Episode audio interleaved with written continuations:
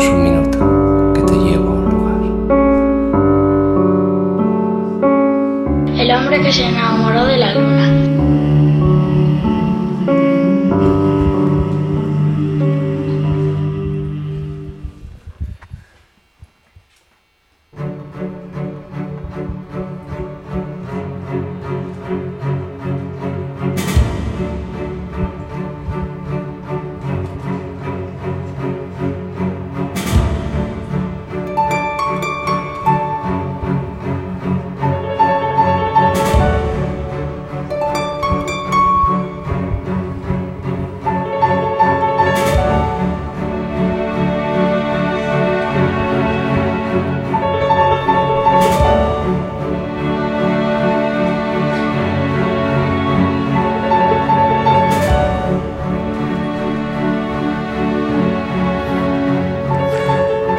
La experiencia sí me llevé varias cosas positivas.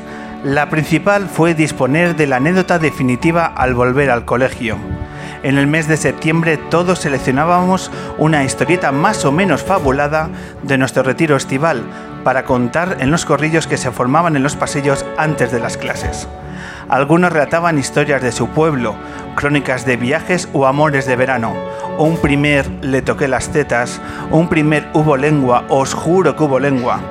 Había quienes enseñaban la marca de la picadura de una faneca o la herida latente de la rozadura con una roca del mar.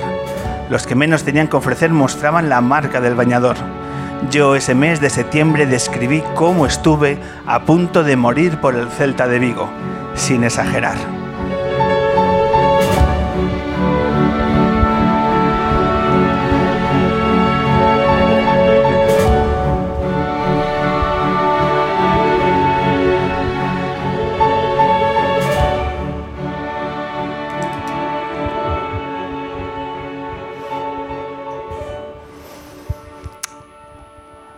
Bienvenidas, bienvenidos, edición 341 a la suma sigue, del hombre que se enamoró de la luna. Volvemos a aterrizar el satélite en Headbanger, posiblemente el lugar ya más mítico de Malasaña. Este mitad museo, mitad tienda de guitarras que vuelven a abrir esta experiencia radiofónica y que lo vuelven a abrir con el público lunero. Primera edición del año, primera edición que tenemos todas las invitaciones absolutamente... Eh, eh, conformadas y como la gente nos dice, ¿de verdad que hay público en directo en Headbanger? ¿De verdad que cabe? Pues queremos que lo escuchen. Este es el primer aplauso del público de este año en la Luna.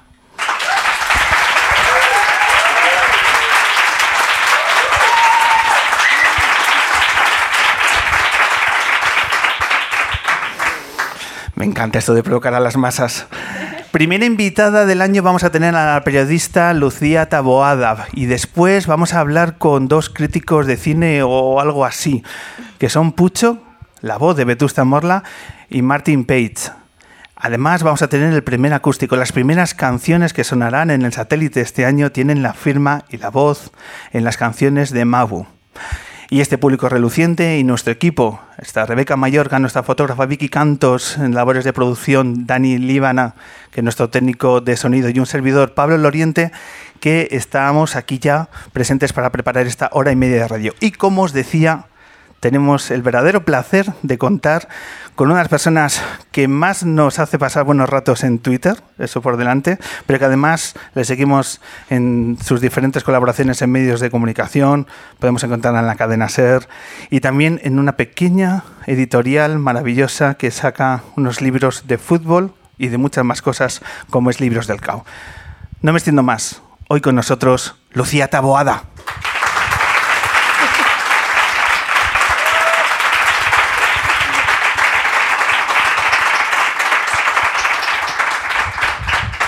Hola.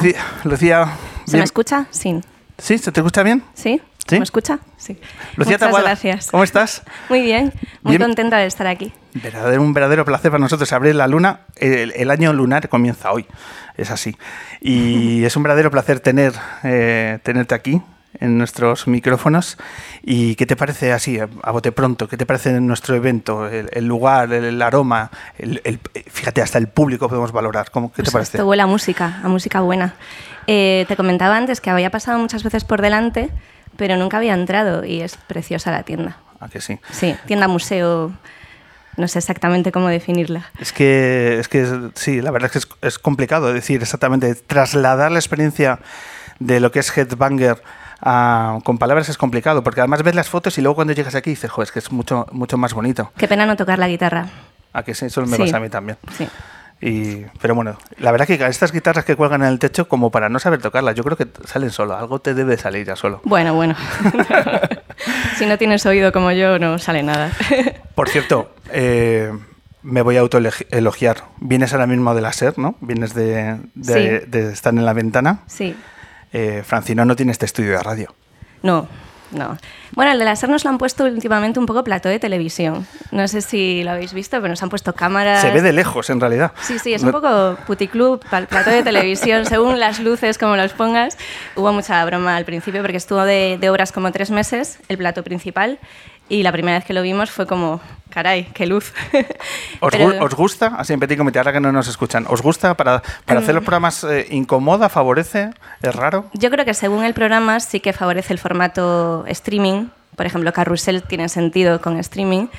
Pero a mí hay partes de la radio que si se graba o se reproduce todo en streaming me parece que pierde la magia de, de la radio, de imaginarte cómo es la persona que habla. O sea, me gusta, pero no me gusta siempre. Me Claro. gusta solo en algunos formatos o alguna entrevista o la vida moderna, que obviamente si no ves lo que hace Ignatius pues no tiene ningún sentido por la radio.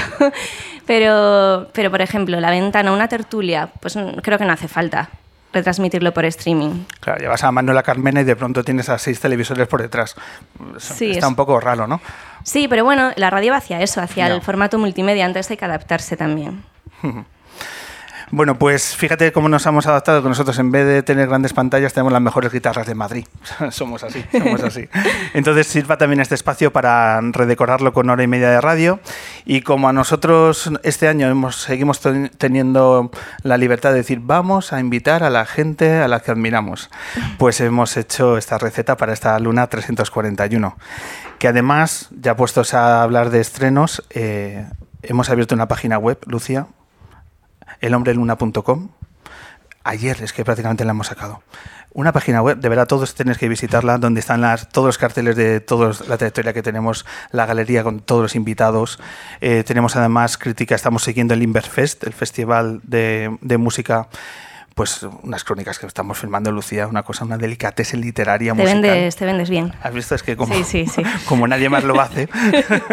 bueno, que os invitamos elhombreluna.com, la nueva página web de nuestro programa, donde también los vídeos que grabamos en YouTube, podcast, etcétera, todo el universo lunero en nuestra página web, que ya fíjate, la gente ya se está metiendo ahí.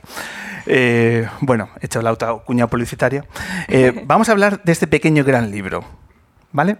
Editado por eh, Libros del Cao, que eso ya para mí es una referencia de calidad, porque eh, me encanta la forma de trabajar eh, los libros de una vertiente muy periodística y tienen esta, esta colección de libros que se llama Hooligan Ilustrados, que ¿sobre qué gira? Bueno, ahora ilustradas, si te fijas. ¿eh? bien. Porque bueno, yo fui la primera chica junto a Marta en publicar, así que también somos ilustradas ya.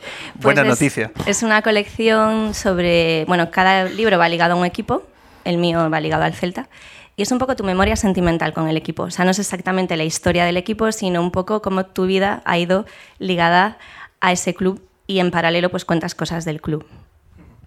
Es una mirada ah, en la relación emocional que tiene cada, cada cual con su equipo Sí, y más allá de hablar de la historia del equipo, hablar de tu historia con tu club. eso es. Bueno, y aparte vas contando historias del equipo, claro.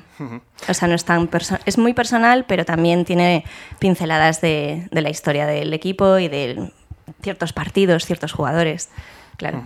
Es inevitable, por tanto, que sea un viaje al pasado, a- Sí. un viaje lleno de nostalgia, porque si el fútbol te gusta es porque cuando tienes 4, 5, 6 años alguien te mete el virus. Si no, es muy difícil, ¿no? Con 18, 20, 22 años que te empieza a gustar el fútbol, mucho más ya a los 40. Pero el fútbol, ante todo, es un viaje de tu infancia. Sí. Si es difícil que te metan el virus del fútbol, imagínate el Celta. O sea, eh, a, mí, a mí obviamente me, me lo metió mi padre. Me inyectó ahí la vacuna con cinco años que me hizo socia y desde entonces hasta hoy. Ya, esto es peor que el, cona- el coronavirus. ese. Eso no Ah, tiene de, ahí- nada. de ahí no sales. Ya una vez, una vez te haces futbolera o te haces muy de un club, eh, es muy difícil salir, ¿eh?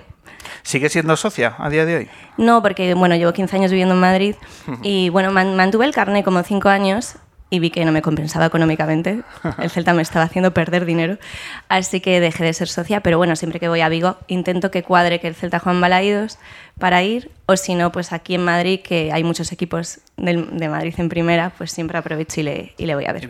¿Cuáles son tus primeros recuerdos en Balaídos? Pues claro, es que tenía cinco años, no te creas que tengo un recuerdo muy nítido. Recuerdo que siempre llovía, siempre, porque los veranos en Galicia en los años 80 eran tremebundos, se llovía todo el rato. Íbamos siempre con un chubasquero, mi hermana y yo, entonces me acuerdo de eso. Y mi padre nos llevaba a la grada de tribuna, que es como la grada noble. Entonces ahí lo que había era sobre todo señores fumando puros. Era una grada muy masculina. Entonces yo recuerdo de ir al baño de chicas, y lo cuento en el libro, y estar completamente sola, a ver eco ahí. Entonces mi padre se despedía de mí en la puerta, como un soldado, decía, bueno, Ya volverás. ya volverás, te quiero. y salía. Y ya con 13 años me cambié de grada con mi hermana y ya nos fuimos a una grada mucho más animada y más mixta. Y, y nada, esos son mis primeros recuerdos del Celta. ¿Y tus grupos de, de amigos y amigas también eh, tenían esa afición? ¿La compartían o, o lo No. vivías en soledad? Lo vivía con mi hermana, porque mis mi grupo de amigas pasaban bastante del fútbol. O sea, pa- solo les gustaba el Celta cuando ganaba y como nunca ganábamos, pues no, no les gustaba. Entonces yo iba con mi hermana al campo. El Celta para mí es mi hermana y mi padre, siempre. Siempre de la mano de ellos. Luego tuve algún novio, algún lío que eran también del Celta y alguna vez me acompañaban, pero siempre iba con, con mi hermana. Mm. Y lo- esos espacios, esos rincones del estadio de Balaídos que habitan en tu memoria, ¿siguen estando ahora mismo tal cual o el tiempo los ha disipado? ¿Ha cambiado mucho esos lugares? Sigue, el municipal de Balaídos sigue siendo el mismo, el campo. Que bueno, no sé si alguna vez habéis estado en Balaídos, pero es un campo eh, construido al, al lado de un río, el Lagares, que ahora ya no es un río, ahora es una especie de riachuelo que no tiene casi cauce, pero en los años 90 se inundaba a menudo. Entonces se inundaba el campo. Y, o sea, no fueron muy listos ahí al construirlo.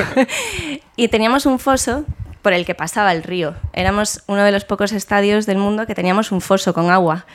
Y yo me acuerdo, eh, esto es una imagen, bueno, un sonido que tengo clavado en mi memoria, que a veces estaba en Río Bajo con mi hermana y, sona- y sonaban ranas. O sea, tú escuchabas croar a ranas.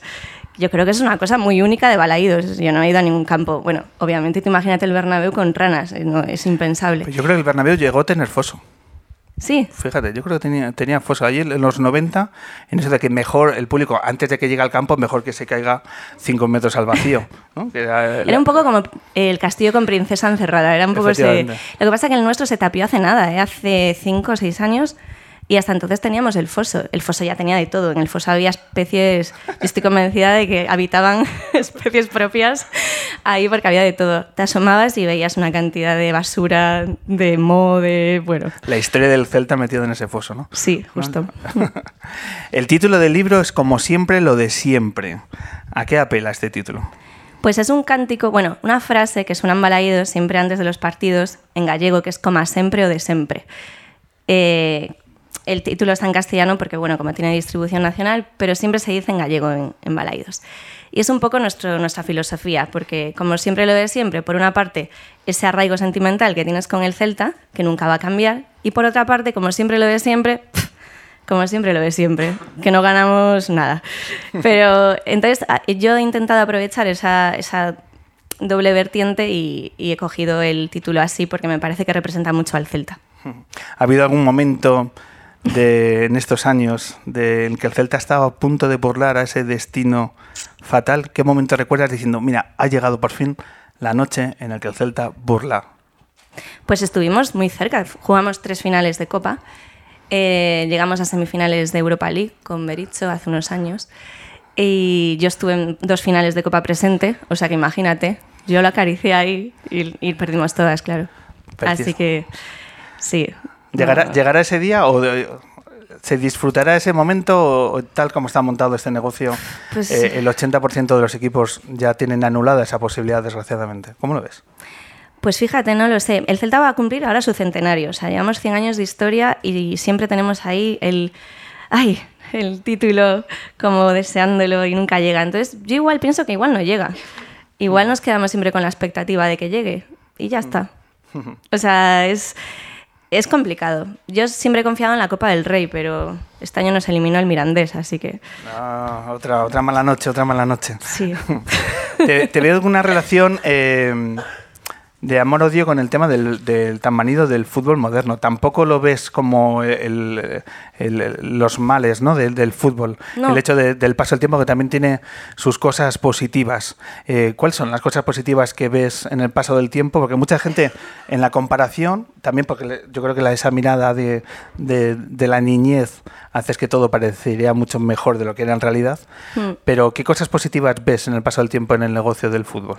Es que creo que la nostalgia es muy tramposa, porque claro, siempre nos acordamos de las cosas mejor de lo que eran, normalmente. O sea, eh, siempre le ponemos el barniz positivo a los recuerdos, no sé. Y, y me parece como, soy muy nostálgica, ¿eh? pero me parece como el sentimiento más fácil de tener, porque al final recordar algo que ya pasó, pues es muy fácil. Y yo creo que el fútbol moderno, que ahora se demoniza tanto, tiene cosas buenas. Eh, por ejemplo, bueno, bastantes cosas buenas. Se persigue cada vez más la xenofobia en los estadios o el machismo, algo que en los 90 era impensable. Piensa la imagen de Gil en un jacuzzi con, con tías en tanga, eso ahora mismo, eh, pues no. Eh, yo qué sé, por ejemplo, antes los entrenadores, o sea, los presidentes timaban mucho, por ejemplo, a los jugadores. Ahora están bastante más protegidos. Antes un jugador se lesionaba la rodilla y no volvía a aparecer nunca más. Se acababa su carrera. Pf, hay muchas cosas del fútbol moderno que no me gustan, ¿eh? O sea, no me gusta la comercialización excesiva, no me gusta todo esto de las cláusulas y de... eh, hay muchísimas cosas que, que me dan mucha pereza del fútbol moderno, pero creo que hay muchas que son mejores que antes. El hecho de llevar la Supercopa, por ejemplo, a Arabia, como hace pocas fechas, Bueno, como, como periodista y como mujer, ¿qué, qué te pareció? una idea brillante de... no, me parece un horror. No, no lo entiendo. Ya está.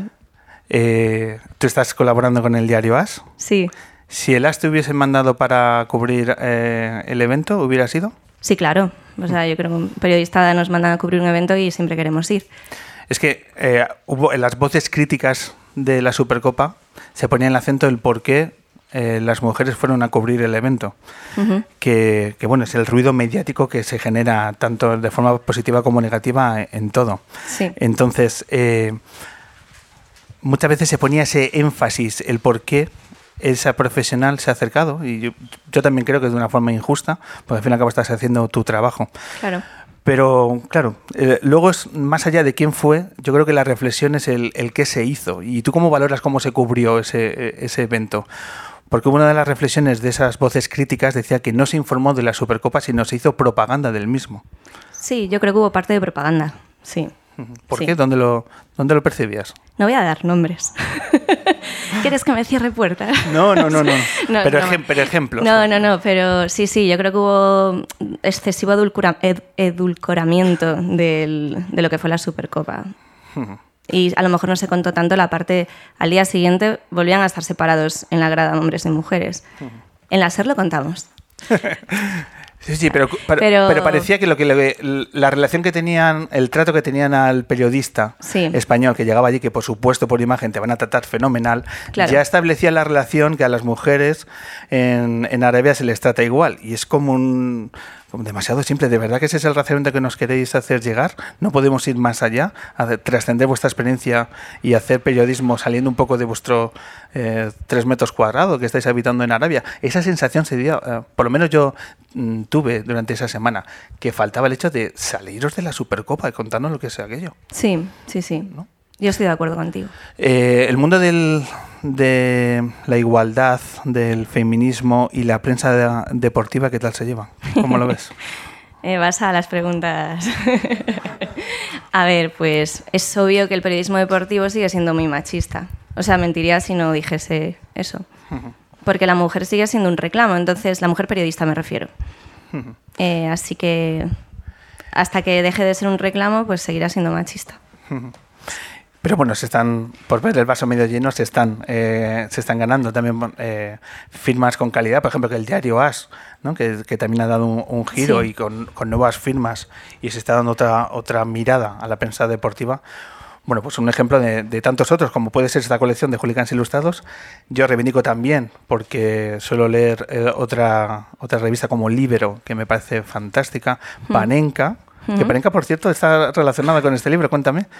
Tiene, ha, ha sido nominado a, un, a, un- a los Sí. galardones, ¿verdad? De- Sí, del, del- bueno, hacen unos galardones anuales que ahora se, se entregan en febrero y han nominado el libriño a mejor libro del año. El libriño. sí, pues eh, nominado con otros tantos libros Sí. interesantes porque eso es otra Somos cosa- 11 nominados, creo. 11 nominados.